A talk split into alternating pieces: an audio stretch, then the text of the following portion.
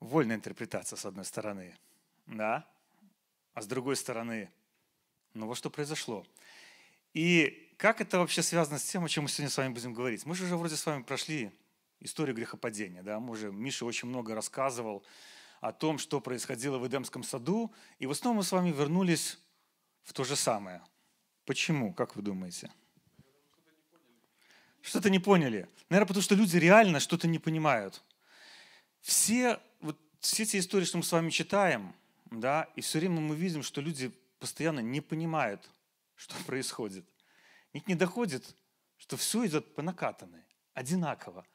Тот же самый вопрос сегодня звучит к нам. А правда ли сказал Бог? И многие люди говорят, а правда ли в Библии говорит ну, все, что там написано? Это правда? Та же самая фраза. А то, что мы сейчас свидетельствуем, это действительно правда. Вы хотите сказать, что Иисус пошел на крест ради меня, это правда? Вот. И что я умру? Одни и те же вопросы. Мы, как люди, крутимся вокруг одной и той же истории. Просто раньше это звучал голос а, от змея, сейчас этот голос звучит внутри сердцах людей, и они постоянно делают этот выбор. Послушай вот этот голос, который звучит, и говорит, а правду ли сказал Бог? А не умрешь. А ведь действительно человек совершает грех и не умирает. Ну, собственно говоря, ну, ведь Адам и Ева не умерли, да. И, сегодня люди говорят, слушай, я на прополуту, грубо говоря, грешу, да, и смотри, жив-здоров, и все в порядке. Даже псалмопевец переживает, он говорит, да эти люди, которые нечестивые, они и то живут лучше, чем я, который тебе верен. Почему люди не извлекают урок? И вот мы дальше с вами читаем, и читаем, и понимаем, что никак не извлекается этот урок. Не останавливается. Удивительно вообще, 11 э, первых глав Библии очень многие богословы, э, которые исследовали, люди, которые исследовали текст, они говорят, что они вообще, 11 глав отличаются даже от всего остального языка книги Бытия. Вот первые 11 глав. Поэтому многие даже говорят, ну, может, это иносказательно просто сказано. Но послушайте, написано, что Писание богодухновенно. Все, что в нем есть, так, так и произошло. Я понимаю, что искушение, которое прозвучало, оно именно так произошло. Поддались люди этому.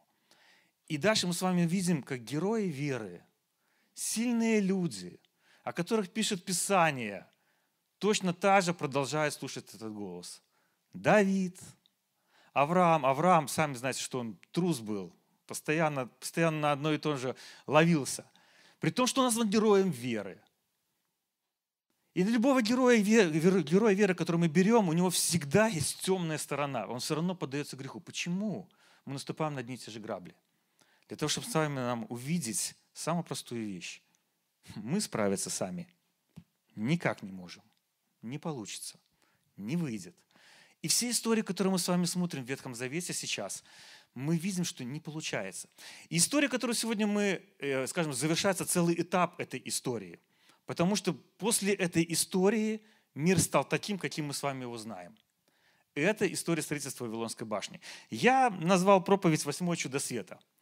Хотя на самом деле, если бы построили, наверное, это было бы первое чудо света. Да?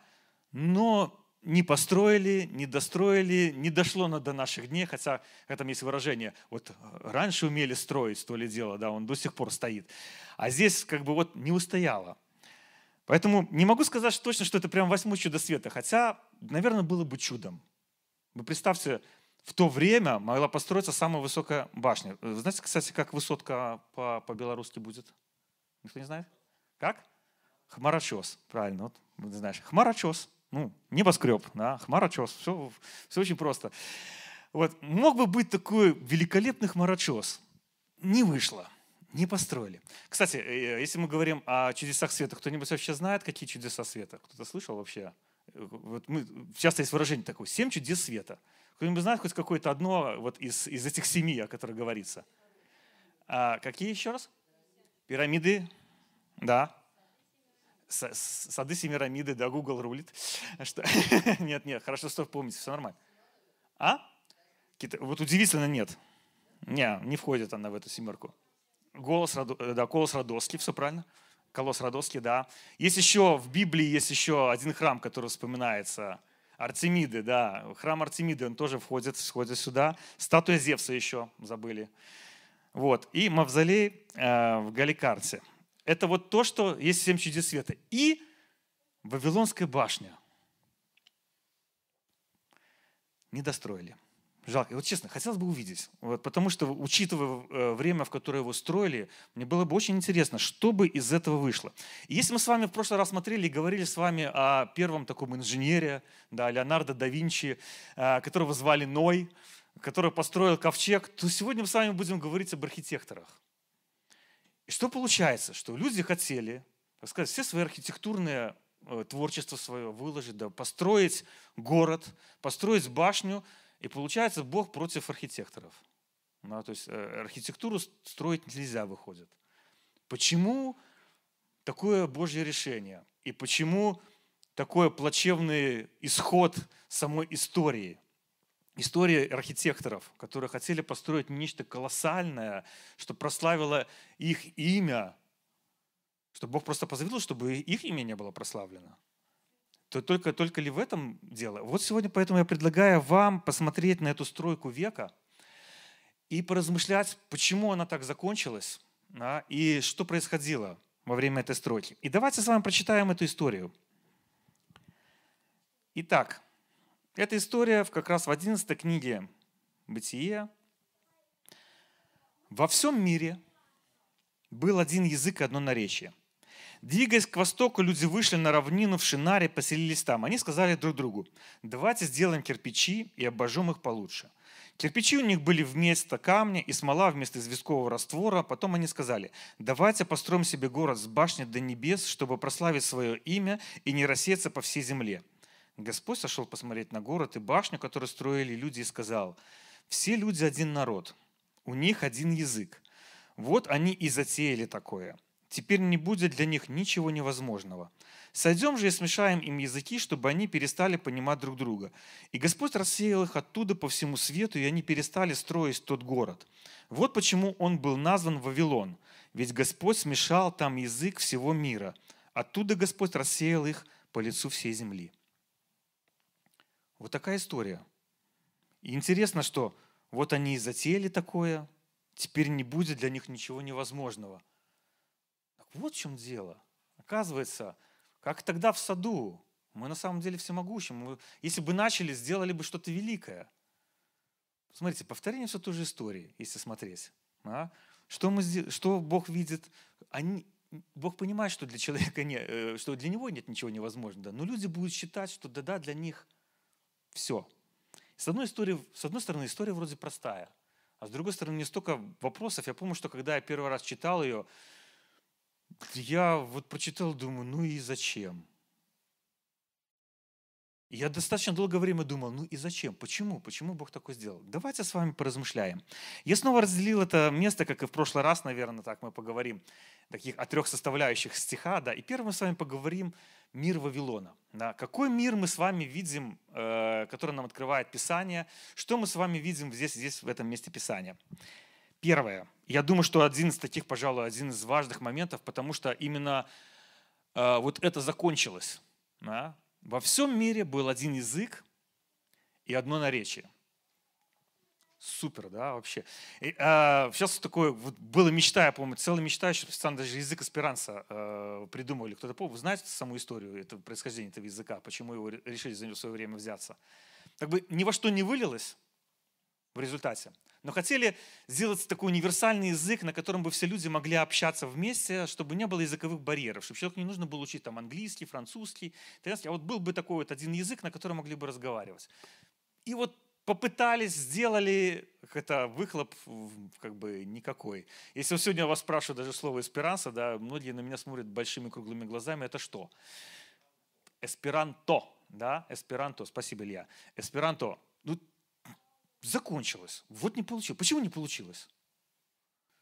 А у них было одно наречие, один язык. И казалось бы, ну, великолепная возможность э, делать что-то хорошее да, делать что-то классное. И вроде бы, на наш взгляд, мы взяли за хорошую вещь. Удивительно то, что э, даже если с точки зрения лингвистики подходить, э, считается, что как бы у языков есть таких как бы два корня. Один семитический, один индогерманский.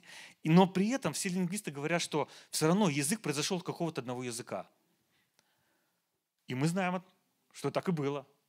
Лингвисты приходят к этому сейчас, как бы, да, смотря, изучая языки все, они понимают, что все равно изначально был один язык, от которого все произошло, и мы с вами видим, что это очередное подтверждение Священного Писания, что так и было. Да, был один язык, Потому что очень многие даже корни, которые, э, которые ищут корни в словах, они все равно больше имеют э, семитический характер такой, да. И поэтому многие сходятся к тому, что действительно, скорее всего, это было гораздо ближе к тому, э, к тому языку евреев, который существовал, древнееврейскому языку. Был один язык, было одно наречие. Разговаривали люди на одном языке. Даже все имена Адам, Ева, Каин, Сив, очень у многих этих имен произошли целые, целые народы, да, вот, которые названы. И этими названиями даже до сих пор ученые пользуются. Это произошло уже тогда. Один язык, мечта такая, скажем, идеалистическая. Потом немножечко разберемся с вами, почему, почему эта мечта на самом деле нереализуема. Вторая характеристика этого мира, какая, какую мы с вами видим, касается реально продвинутой технологии строительства. Посмотрите, что. Они сказали друг другу, давайте сделаем кирпичи, обожжем их получше. Кирпичи у них были вместо камня и смола вместо известкового раствора – то есть не цемент, да, а известковый раствор такой. А вообще что за смола? На самом деле ученые говорят, что когда были раскопки и когда осмотрели строительство вообще древнего Вавилона, что они были знакомы с таким понятием, как асфальт, который мы сейчас с вами знаем. Кирпичи обожженные и асфальт. Представьте, тогда, ну это реально продвинутая технология – обожженный кирпич. Когда мы там, эти кирпичи, потом, многие камни отсесывали, да, а в то время уже делали кирпичи, чтобы строить города. Ну, реально продвинутые технологии. Люди, люди совершили технологический прорыв, стали сделать архитектурное строение, и тут нате вам. И третья характеристика, которая тоже есть. Просчитали основания для высотки. И хотели построить высокую башню. Но представьте, что никто такого не строил. Это как вот Ной. Ну, никто не строил корабль. Ной построил корабль, мало того, что построил. Поплыл, выдержал все, а, приплыл, э, как бы и спас, э, спас не только людей, а всех животных. Вы представляете? И тут мы с вами тоже видим, что люди начинают строить башню. Это же надо было просчитать основание, которое бы ее выдержало, а, для того, чтобы это все построить.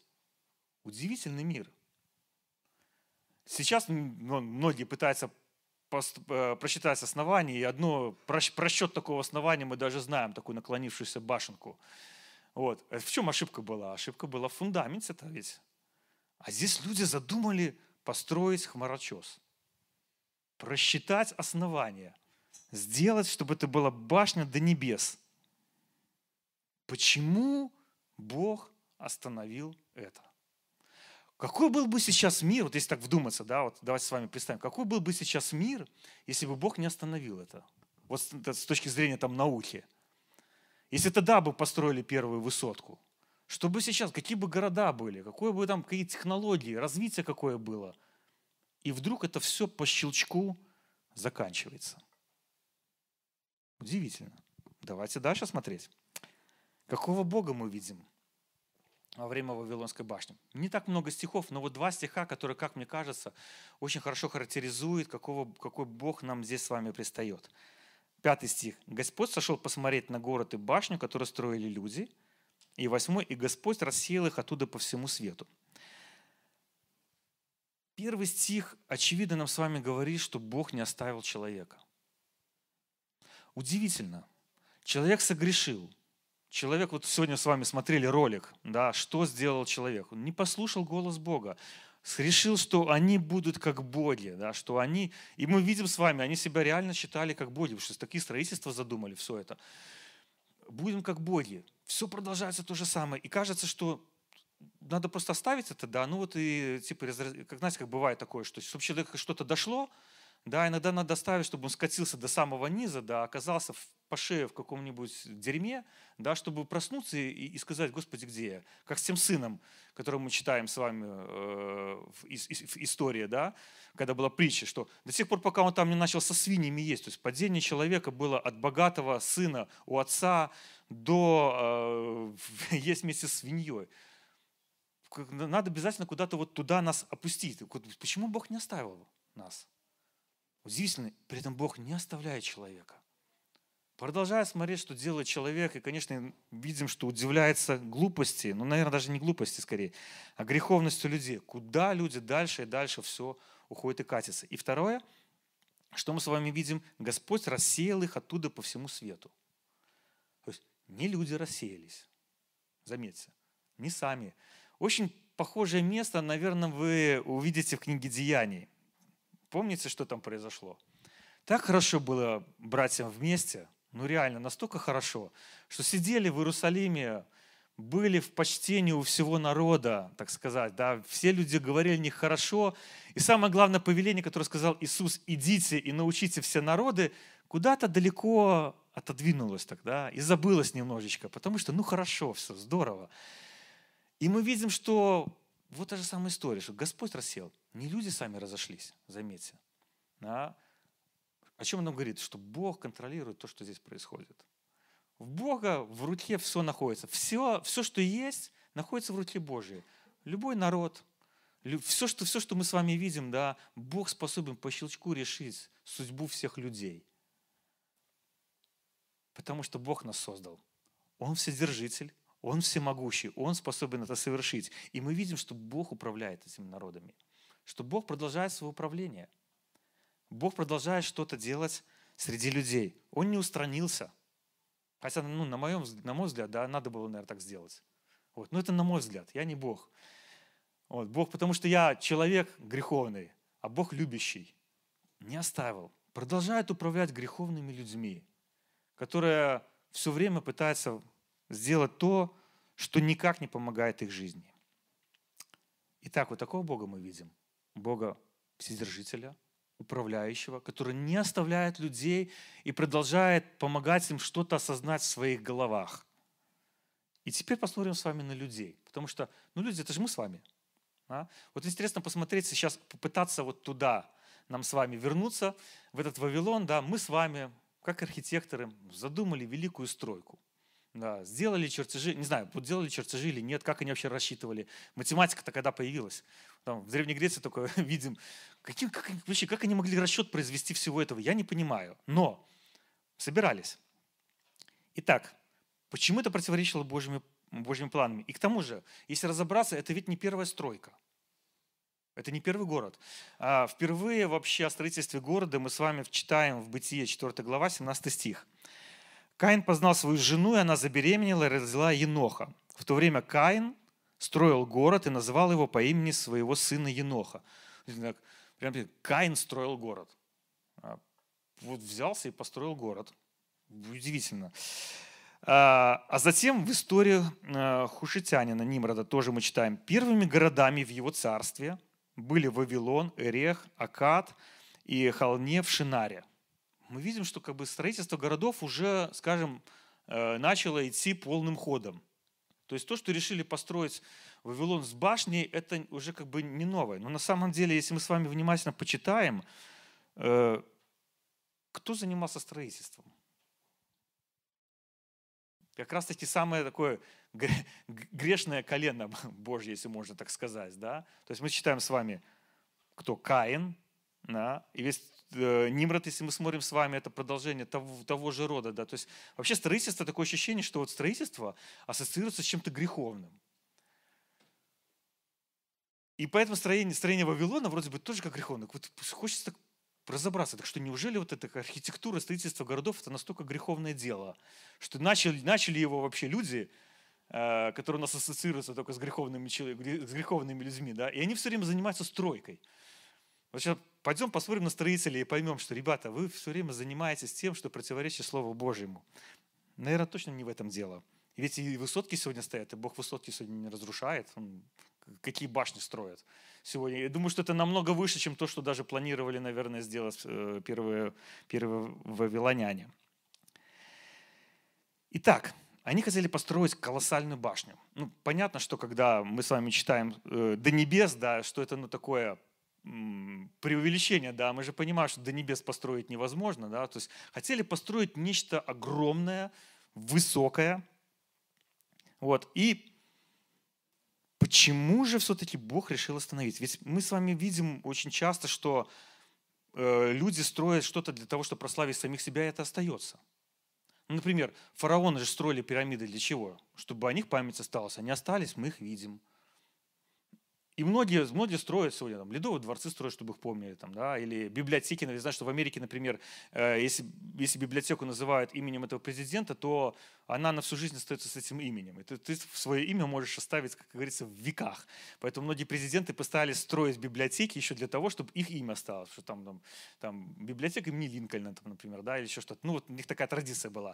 То есть сегодня идет строительство, и многие оставляют после себя вот такие великие строения, чтобы осталось их имя. Но почему-то самое первое строение не удалось. Они хотели построить башню. Для чего всегда возникает вопрос? Почему именно башню? Вот если сами, сами стихи, э, вот сейчас их, их здесь не будет, да, э, вот у вас Библия открытая, э, вот ответьте мне, почему именно башню, как вы думаете? Вверх к Богу именно, да? Чтобы прославить свое имя, да? То есть, ну, она осталась, ее было бы видно отовсюду. Да, то есть это башня, которую можно было бы увидеть отовсюду. Это такой, знаете, способ контролировать все, что находится вокруг них. Способ контролировать всех тех людей, которые будут находиться вокруг них. Такая своеобразная темная башня, как у Стивена Кинга. Да? То есть Стивен Кинг на самом деле даже не оригинален. А, строительство башни, чтобы управлять всеми остальными государствами. При том, и самое важное, ведь было решение Бога их рассеять еще намного раньше – об этом мы с вами можем прочитать э, в книге, в книге «Бытие», 9 глава, с 25 по 27 стих. Это та самая известная история, которая с сыном Ноя произошла. Как мы говорим, что грех, он не оставляет человека. Даже вот воспитанный в хороших традициях э, сын Ноя умудряется согрешить. Когда Ной протрезвел и узнал, что сделал с ним младший сын, он сказал, «Будь проклят Ханаан, Последним из рабов будет он своим братьям. Еще он сказал, благословен Господь Бог Сима, да будет Ханаан рабом Сима, да расширит Бог земли Иофета, да живет Иофет в шатрах Сима, и да будет Ханаан его рабом.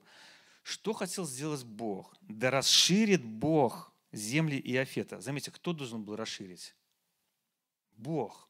Бог собирался расширить земли для благословенного человека – благословенного человека. Потому что, и мы видим с вами, что Ханаан всегда ассоциируется дальше, если мы будем смотреть с вами Писание, всегда только с грехом, с грешным народом, который постоянно, а, постоянно мешал Божьему народу. То есть он вот изначально стал таким на, на, на все века в глазах Бога это остался таким самым, э, и даже как мы себе представляем, когда звучит слово «ханаан», да, то мы представляем что-то греховное у себя в головах, если мы с вами хотя бы сталкивались с Писанием и читали его.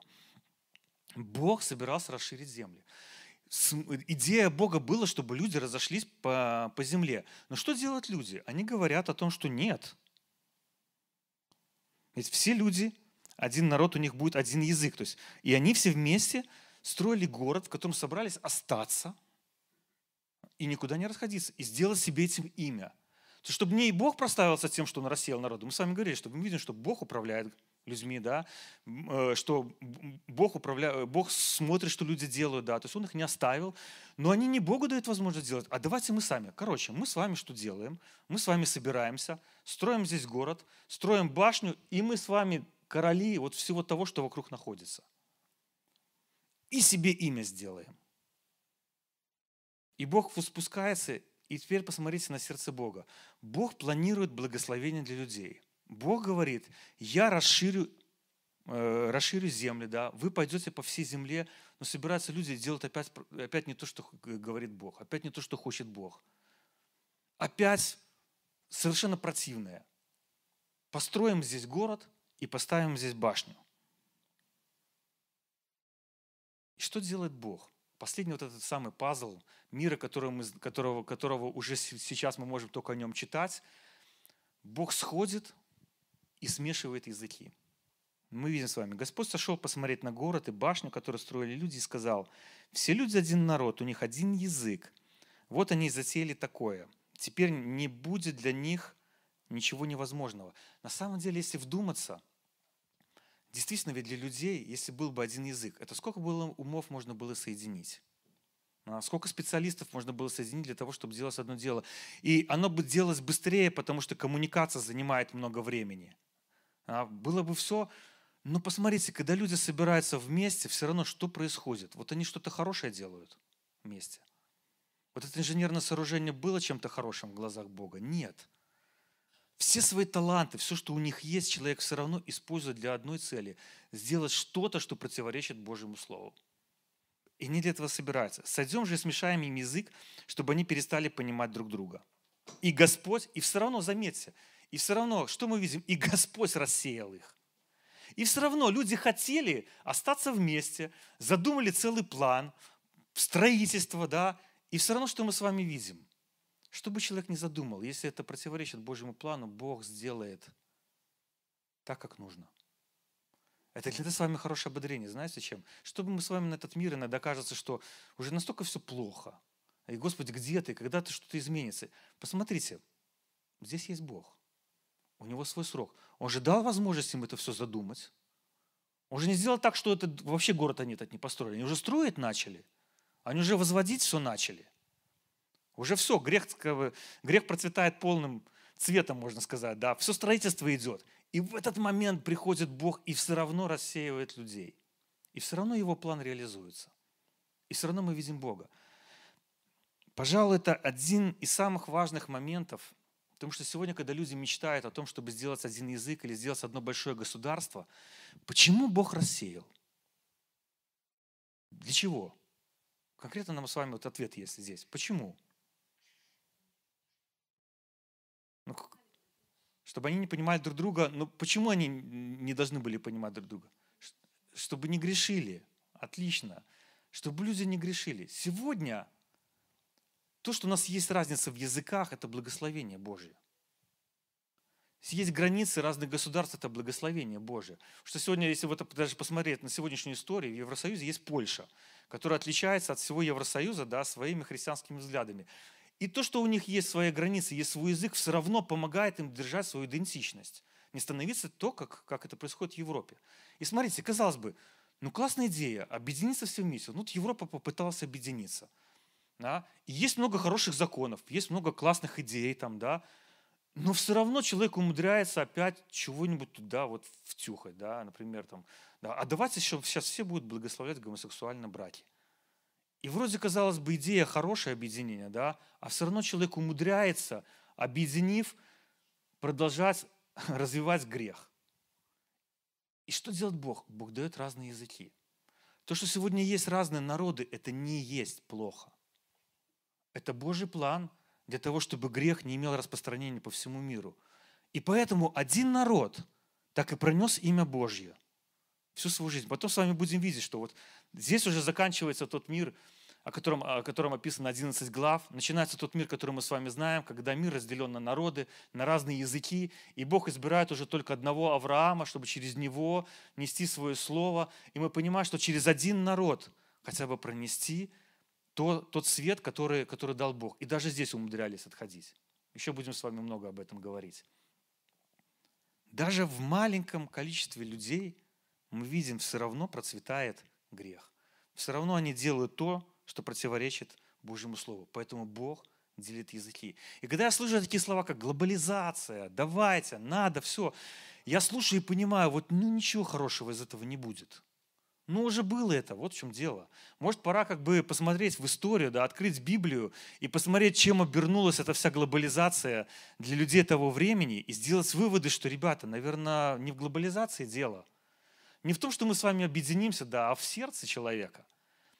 Вот что нам с вами показывает вся эта история. 11 глав книги «Бытие» посвящены этому. Я не делал таких особенных выводов там по самому потопу, да, потому что я хочу, чтобы мы с вами сейчас вообще сделали вывод вообще из всех 11 глав, которые мы с вами прочитали. Потому что на самом деле это формирование греховного мира, в котором мы с вами живем которое произошло от момента творения до момента разделения языков. Вот в такой мире мы с вами вместе очутились, о котором говорит Священное Писание. И вопрос теперь, что в этом мире произошло и где мы с вами живем. я э, услышал очень интересное выражение. Это как раз-таки касается Ноя, когда мы говорили, что было сильно буря. И вы заметили, что очень много в Писании таких сравнений нашей жизни да, с бурей, с, с, с морем таким неспокойным. А я сейчас был на пасторской конференции, и вот мне иногда поражает Борисюк, который иногда кидает какую-то фразу, да, и как-то не особо не обратили внимания, но для меня прямо вот она оказалась ну, чем-то особенным. Он говорит, как вы думаете, вот, знаете, точнее, говорит, знаете, на мой взгляд, в нашем мире есть штормы и бури, он говорит, знаете почему? А, потому что наш враг не умеет плавать. И я вот, знаете, так замер на минутку, да, и понимаю, что у нас вот действительно грех плавать не умеет. Греховный мир-то утонул, если разобраться тогда. Ведь кто спасся? Спаслись праведники в этой буре. Остались. Это нам такая аллегория определенная, что сейчас тоже праведники остаются, а грех тонет. И давайте вот с вами, кстати, посмотрим и сделаем выводы вот из всех 11 глав, которые мы с вами прочитали. Я постарался сделать таких три, три, три вывода из самой этой истории. Первый. Все истории эти говорят нам с вами о том, что невозможно бороться с грехом собственными силами. Посмотрите, маленькие народы еще, их немного. Казалось бы, ну, можно как-то себя отделять от людей. Их не так много, да, можно далеко переселиться, да, и, и, и не быть грешником, потому что, ну, сегодня это понятно, мы живем с вами в плотном мире, да, где у нас есть э, дома такие, где у нас за стенкой слышно, что происходит. Вот, э, немножко другое время, да, там казалось, ты можешь просто уйти, да, и не, не иметь никакой связи с этими людьми. Но люди все равно, этот грех среди них распространяется. Люди даже в этом маленьком количестве не смогли устоять против греха. Если сегодня кто-то из нас думает, что он справится своими силами с этим, нет. Вот эти 11 глав нам четко показали, что человек справиться с грехом не смог. Никак. Почему мы тогда в прошлый раз с вами говорили, почему так важен был приход Иисуса Христа? Потому что Бог показывает нам с вами, что человек – удержаться не может. Если сегодня вы думаете, что вы удержитесь каким-то образом на своих морально-волевых качествах, там, да, или, Господи, я просто вот туда, туда не пойду, а ноги все равно сами туда идут, как, да, вот, потому что не своими силами надо с этим справляться. Бог нам конкретно показал, ребята, своими силами нет. Вот что своими силами сделали люди. Они все дальше и дальше скатываются. Поэтому Бог нам дал с вами выход, выход в Иисусе Христе что мы сегодня имеем силу благодаря этому. История с Ноем что нам показала? Что Бог не оставляет своих верных. В минуты бури, когда вокруг может рваться, когда снаряды рвутся, или как там пули летели над головой, да, как в том мультике. Вот. Когда все рвется, все разрывается, весь мир, что, шторм идет, небеса разверзаются, да, то есть там мы понимаем, какая стихия. В этот момент люди, которые верят Богу и доверяют Божьему Слову, плывут на корабле. И этот корабль стоит в этот шторм. Не качается, не черпает воду, не тонет, остался стоять, устоял. Сегодня мы с вами можем устоять с Богом в любой шторм. И я делаю еще раз вам акцент с Богом. Ной выстоял не потому, что он просто хороший инженер – не потому, что он классно построил корабль. Он его первый раз в жизни строил. Я могу представить, что там было построено на самом деле. Бог держал этот корабль в своей руке. Бог не дал этому кораблю утонуть. Бог не даст сегодня своему праведнику утонуть. Нам с вами, людям, верующим в Бога, сегодня Бог не даст утонуть. Какой бы шторме мы с вами не оказались, какой бы буре мы с вами не оказались, Бог сегодня находится рядом с вами. Вопрос для каждого из нас – мы хотим, чтобы Бог был с нами. И мы делаем так, что Бог находится с нами. Мы доверяем Ему свою жизнь во время этого шторма? Или мы пытаемся своими силами, как многие люди в то время, наверняка своими силами пытались выплыть из этого моря, но никто не выплыл. Все утонули. Остался только Ной со своим семейством. И еще, очень интересно, люди пытались удержать такое единство друг с другом. Не получилось и разные языки, но единство есть. Где? В церкви.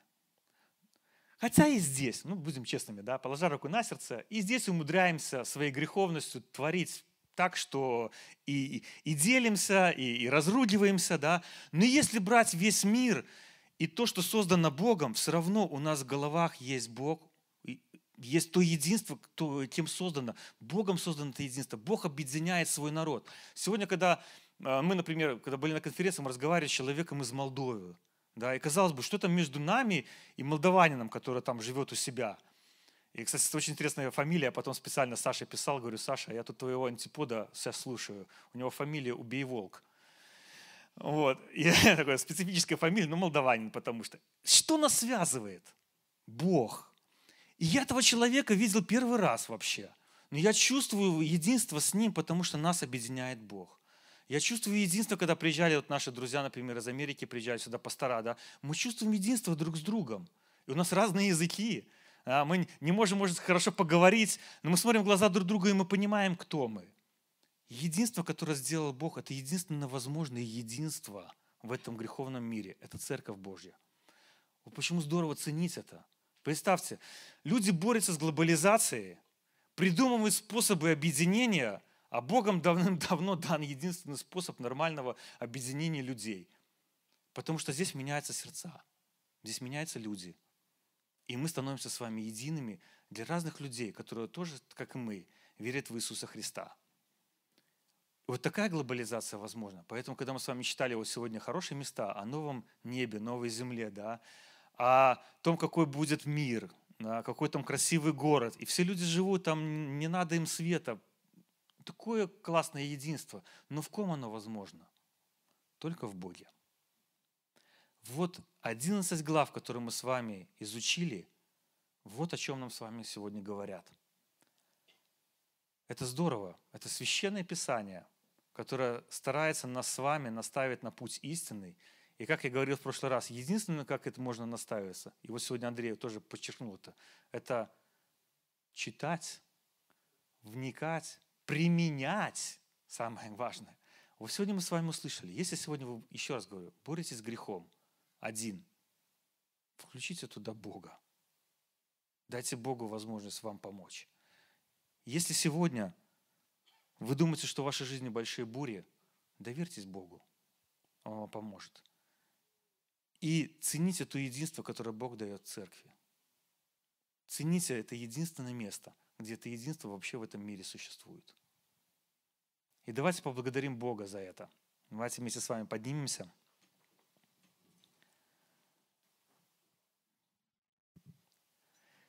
И помолимся такому чудесному Богу, который с того времени не оставил нас, и до сих пор не оставляет нас, и до сих пор готов нас поддерживать и готов нам помогать. Это удивительно. И вот такому удивительному Богу давайте помолимся. Мой Бог, мы благодарим Тебя за Твое Слово.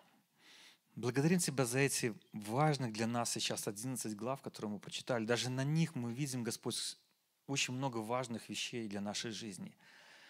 Мы понимаем, Господь, что мы не способны противостоять греху, потому что мы видим, что люди только дальше и дальше скатывались в этих грехах, и ты принял окончательное решение, разделив людей, чтобы хоть кто-то удержался, Господь, чтобы хоть кто-то остался верным Тебе, Господь. И мы благодарны, что Ты создал свою церковь, где мы можем быть верными только благодаря Твоей силе, благодаря жертве Твоего Сына, которого Ты отдал ради каждого из нас.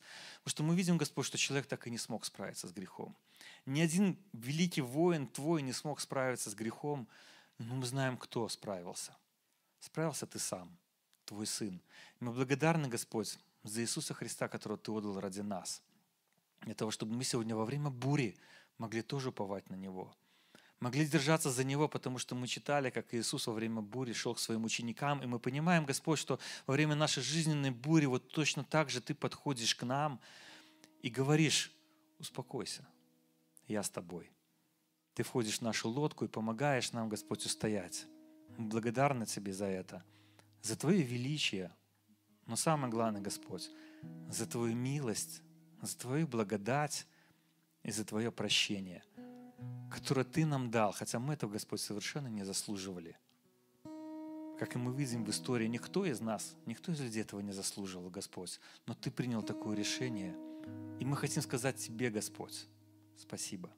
От всего нашего сердца, в которое Иногда поддается греху, Господь, но Ты даешь нам силы стоять, быть верными и быть чистыми перед Тобой через жертву Иисуса Христа. Благодарим Тебя и молимся во имя Отца и Сына и Духа Святого. Аминь.